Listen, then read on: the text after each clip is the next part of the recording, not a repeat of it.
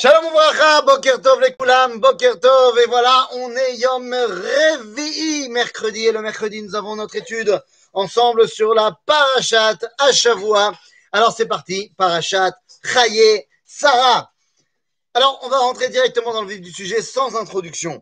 Parashat Chaye Sarah Rabotai, quoi vous dire? Y a-t-il titre plus paradoxal que celui-là? La paracha s'appelle Chaye Sarah les vies de Sarah. Et concrètement, on ne nous parle pas de sa vie, on nous parle de sa mort. Alors, tous les commentateurs se sont posés sur cette question-là. Et on va dire que non, au contraire, ça vient mettre en valeur le fait qu'on vient faire une conclusion à Espède. On vient faire une conclusion à Espède, en Elochumer, tout ce que vous voulez. Mais dans les faits, on ne va pas parler de Sarah du tout.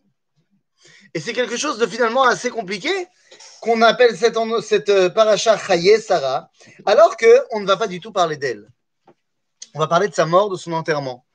Quel rapport entre son enterrement et sa vie? En vérité, il faut bien comprendre que le titre de cette paracha, Veyu Chaye Sarah, ce n'est pas seulement les premiers mots de la paracha.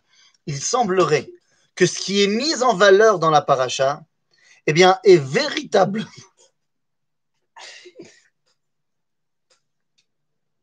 Je ne sais pas quoi vous dire. Ma fille est folle. Ma fille est folle. Mais que faire? Que faire? Que faire? Quand elle n'a rien à faire. Elle est complètement malade. Et comme elle n'a rien à faire dans sa vie, dans sa journée, parce que tu comprends. C'est pas drôle en plus, on parle de la mort de Sarah et tout, ça se fait pas. Mais elle a rien à faire. Tu comprends? Combien, combien elle peut ne rien faire avec des zooms et pas des zooms? Moi, je la comprends. Hein. Je la comprends, c'est compliqué. Son, son,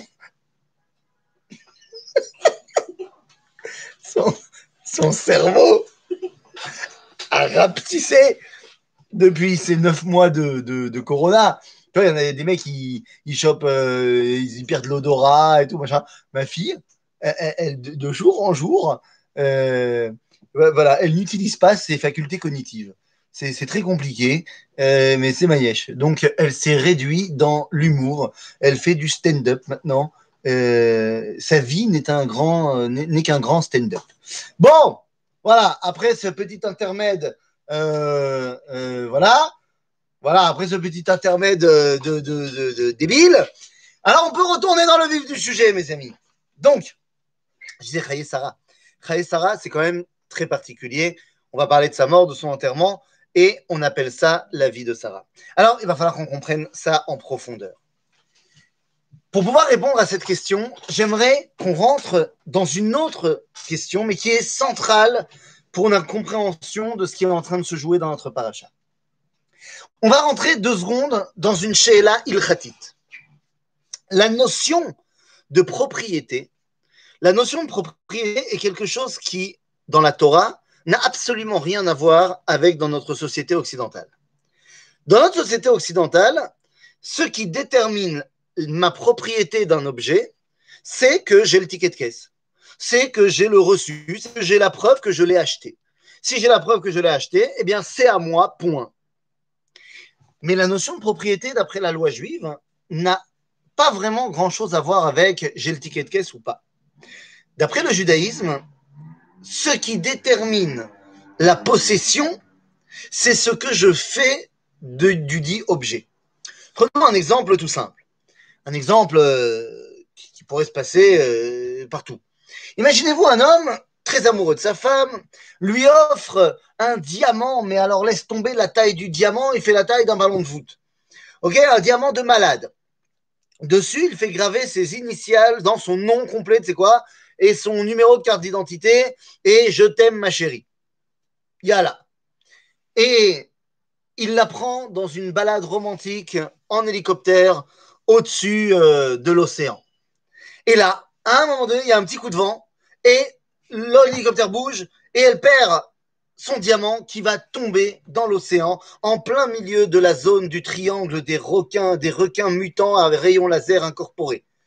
Et donc, c'est impossible d'aller chercher le diamant à cet endroit-là parce que toute personne qui s'approcherait du triangle interdit, eh bien, se ferait lasérifier et manger par les requins mutants. Évidemment, elle est en larmes, euh, l'hélicoptère va se poser et voilà, le couple part euh, dépité.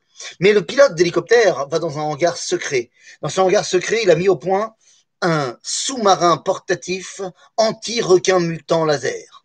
Et il prend son sous-marin et il va à l'endroit exact où le diamant est tombé. Il explose les requins mutants laser et il trouve le diamant avec un bras électronique, il le récupère et c'est où? Le lendemain, eh bien, il arrive au marché et il essaie de vendre son diamant énorme. La dame de notre couple vient au marché également et elle voit son diamant. Elle dit, mais c'est Shelly. Et du coup, comment ça, Mais c'est Shelly. Mais, oui, c'est Shelly. C'est à moi. Il y a mon nom, ma machin. D'après la loi occidentale, c'est à elle. D'après la loi de la Torah, ce n'est pas à elle. Pourquoi? Eh bien parce que lorsque le diamant était tombé, elle en a fait le Yehush. Elle a abandonné complètement l'espoir de pouvoir le posséder. Et donc, ce n'est plus à elle. Dans la loi juive, ce qui détermine la possession, c'est ce que je fais de l'objet.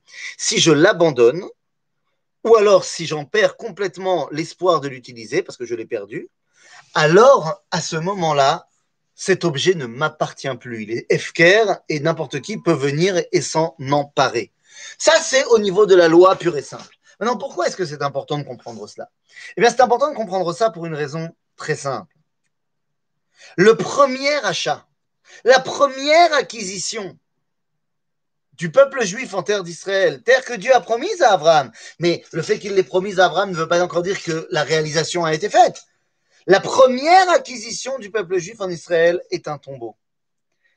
Ça va déterminer notre lien avec la terre d'Israël. Et on peut se demander quoi? C'est pas un peu rastratique C'est pas un peu euh, Ashkenaz sur les bords On achète d'abord un tombeau? On n'aurait pas pu acheter, je sais pas moi, un champ de pommiers, euh, une belle maison, un tombeau? Eh bien oui, parce que si la première acquisition en terre d'Israël avait été un champ, une maison ou autre objet, eh bien ce qui aurait déterminé l'appartenance du clan d'Israël à cette terre d'Israël aurait été ce que je fais de l'objet en question. Et si je l'abandonne, et si je pars en exil, et que donc bah, cet objet devient à l'abandon, eh bien ça veut dire que Yehush, ça veut dire que c'est Efker, ça veut dire que quelqu'un d'autre peut s'en emparer. Si la première acquisition en terre d'Israël avait été un objet quelconque, eh bien, notre lien avec la terre d'Israël aurait dépendu de cela. Alors que la première acquisition en terre d'Israël étant une sépulture, une tombe, eh bien, qu'est-ce qu'on demande du mec qui habite dans la tombe? Rien du tout. C'est-à-dire qu'on ne lui demande pas de faire une action X ou Y. Il est là, point barre. L'appartenance est là, quoi qu'il arrive. En d'autres termes, le fait que le premier acquis du peuple d'Israël en terre d'Israël soit une tombe montre et va cristalliser le fait que notre lien avec la terre d'Israël ne dépend pas de ce qu'on va en faire, ne dépend même pas de si on y est ou pas. On est lié à cette terre d'Israël de manière intrinsèque, profonde, quoi qu'il arrive.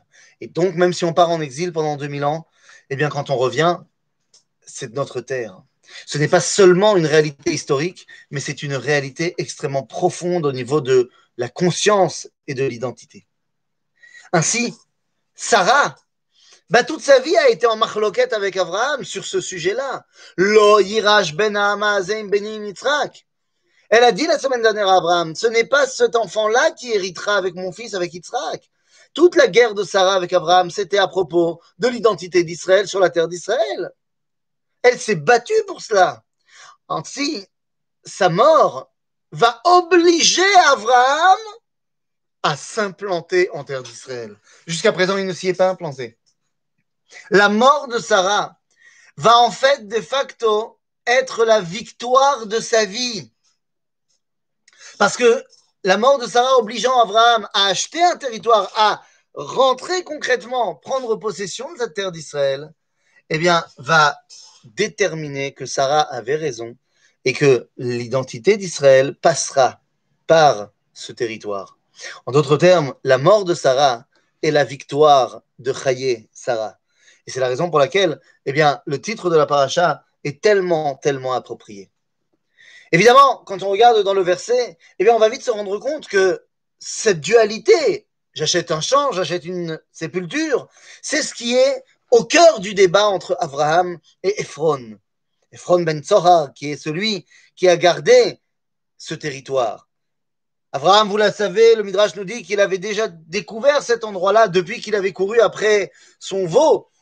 Lorsque les anges sont venus lui rendre visite, le veau était arrivé jusqu'ici à Marpella et il avait vu une lumière incroyable sortir de la grotte. Il avait compris que c'était la lumière du Gan Eden, que c'était l'entrée du Gan Eden, que c'était là où avait été enterré avant lui Adam Vechava. Et donc, lui, il demande à Abraham, à Ephron, de lui acheter, c'est marqué ici dans le texte, il veut acheter la Mehara, la grotte, parce que la seule chose qu'on peut faire d'une grotte, c'est une sépulture. Ephron lui répond, mais attends, mais moi je peux te vendre le champ avec la Mehara à l'intérieur. Toute la dualité est là. Est-ce qu'on va vendre un champ à Abraham et avec toutes les problématiques qu'on a évoquées, ou est-ce qu'Abraham va acheter une sépulture? Eh bien, Malasot. Abraham achète une sépulture et on lui donne le champ avec. Mais il achète une sépulture. Maintenant que eh bien, l'identité d'Israël est bel et bien ancrée, ça y est, alors on peut s'occuper de la suite. J'ai envie de te dire, le début de la paracha de Chaye Sarah, d'ailleurs, entre parenthèses, il y a, euh, une petite euh, allusion qui est très sympathique qui est amené ici par le Gaon de Vilna, qui nous dit quand on regarde la paracha, on va regarder qu'il y a plein de notions, plein de fois où la notion de mort, c'est-à-dire de personne morte,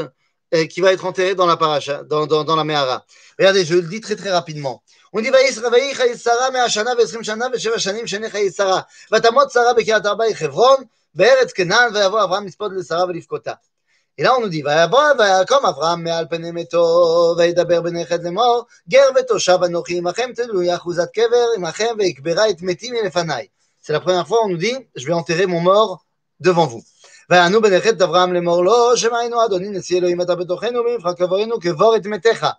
La deuxième fois qu'on utilise le terme, enterre ton mort. איש ממנו את קברו לא יכלה ממך מקבור מתיך. Troisième fois, on te dit, tu peux enterrer ton mort. ויקום אברהם וישתחו לעם הארץ לפני חטא וידבר איתם לאמור אם יש לנפשכם לקבור את מתי. quatrième fois.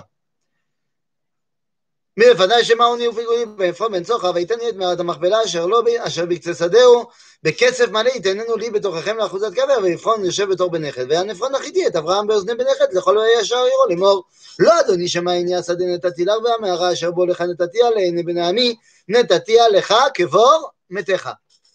Donc on est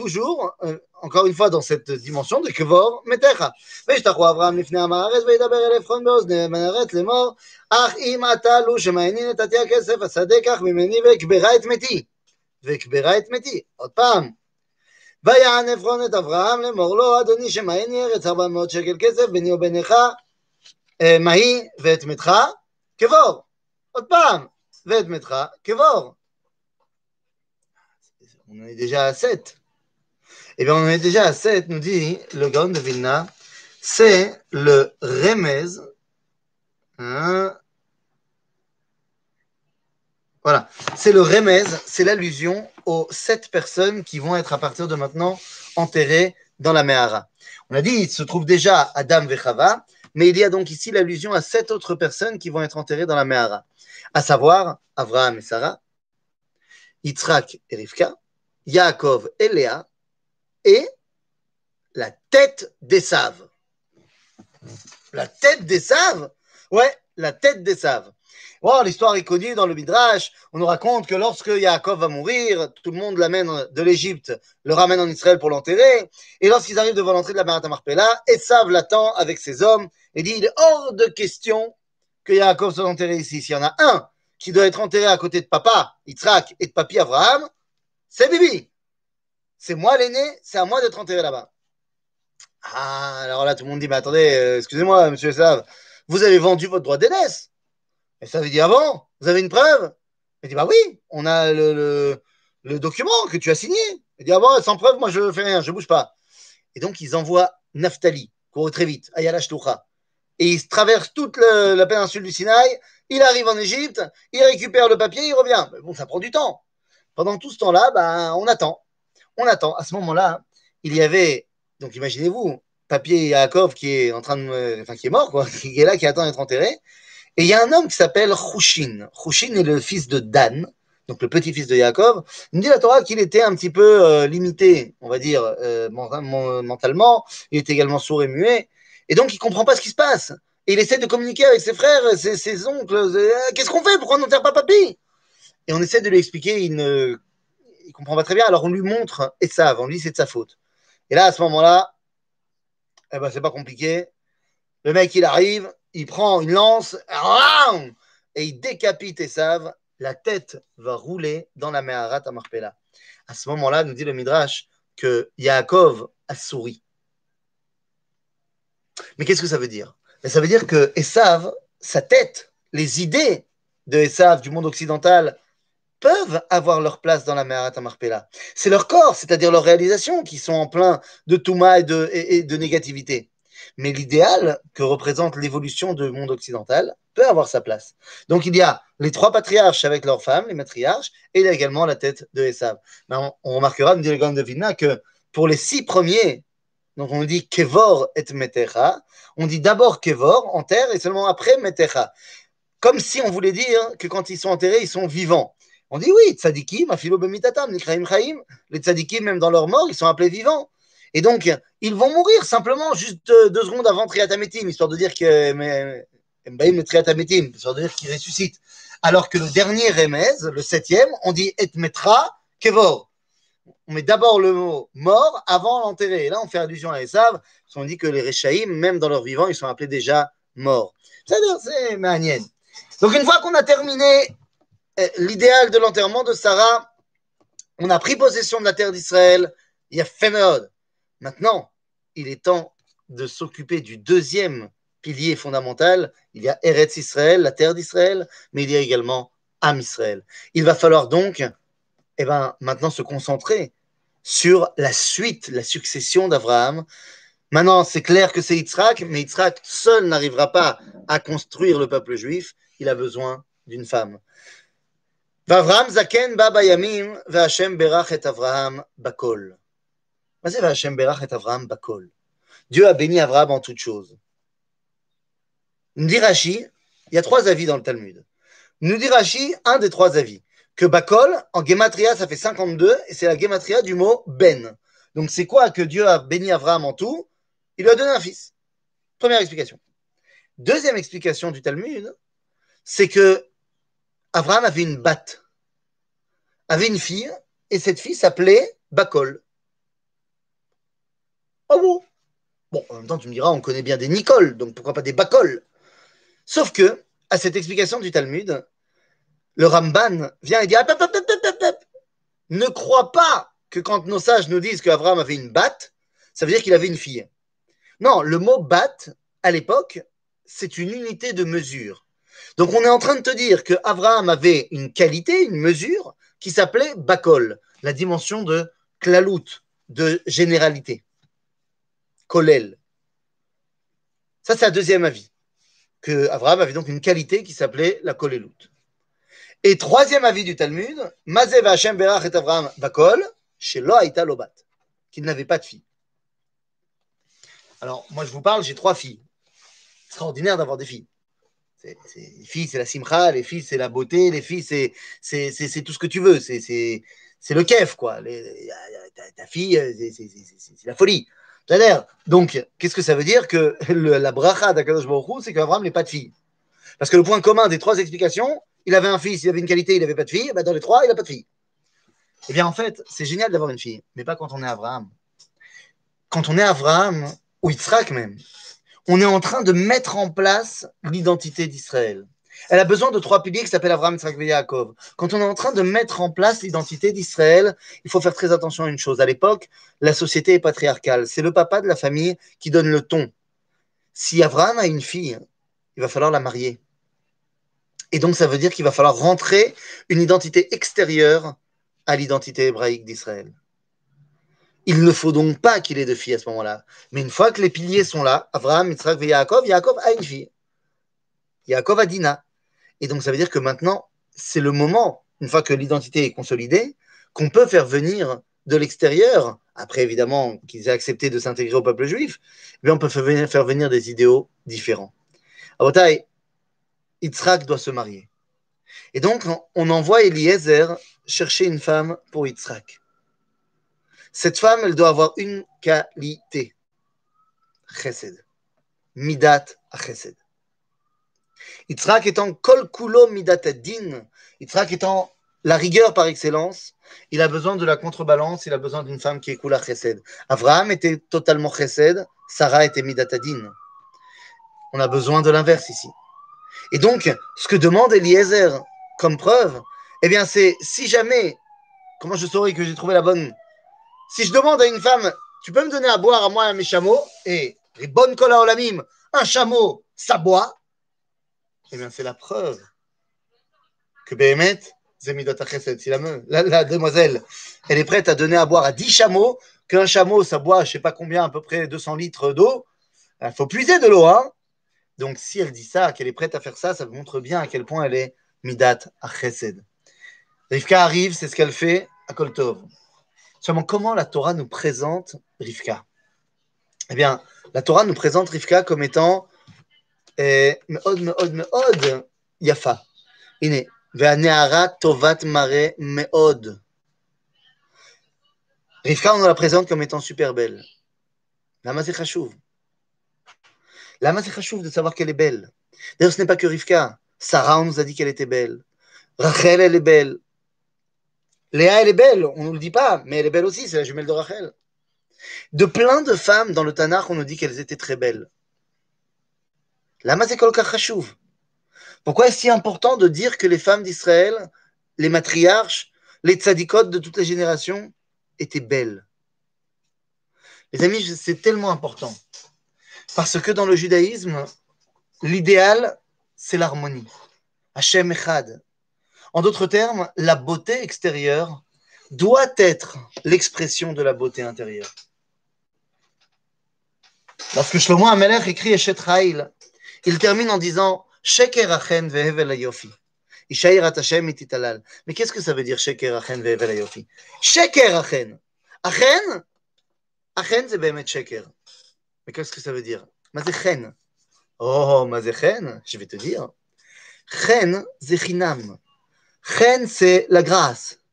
La grâce, c'est gratuit. C'est-à-dire que ce qui est Chen, c'est l'eau beau. Chen, c'est l'eau yafé. C'est l'eau. Yafé, c'est yafé. Chen, c'est Chen. Quand on dit d'une jeune fille qu'elle est mignonne, ça veut dire qu'elle n'est pas jolie, à nos yeux. Sinon, on dirait qu'elle est jolie. Esther chen dit euh, Esther à Malka qu'elle était dans cette reine. De là, Chazal vont dire qu'elle n'est pas forcément belle, qu'elle est forcément pas belle. Et de là, ils vont montrer qu'il y a une intervention divine, ce que tu veux. Chen, c'est Chen. Et donc, nous dit Shlomo, Sheker à Chen. C'est Obamet. Avala Yofi, Shlomo ne nous dit pas, c'est Sheker. Non, non, non, c'est Emet Yofi. Aval, c'est Hevel. Hevel, c'est de la fumée. Mais pas n'importe quelle fumée. C'est la fumée qui sort de la casserole. La fumée qui sort de la casserole, il fait mode. Oui, mais attendez. S'il n'y a rien dans la casserole, il n'y a pas de fumée.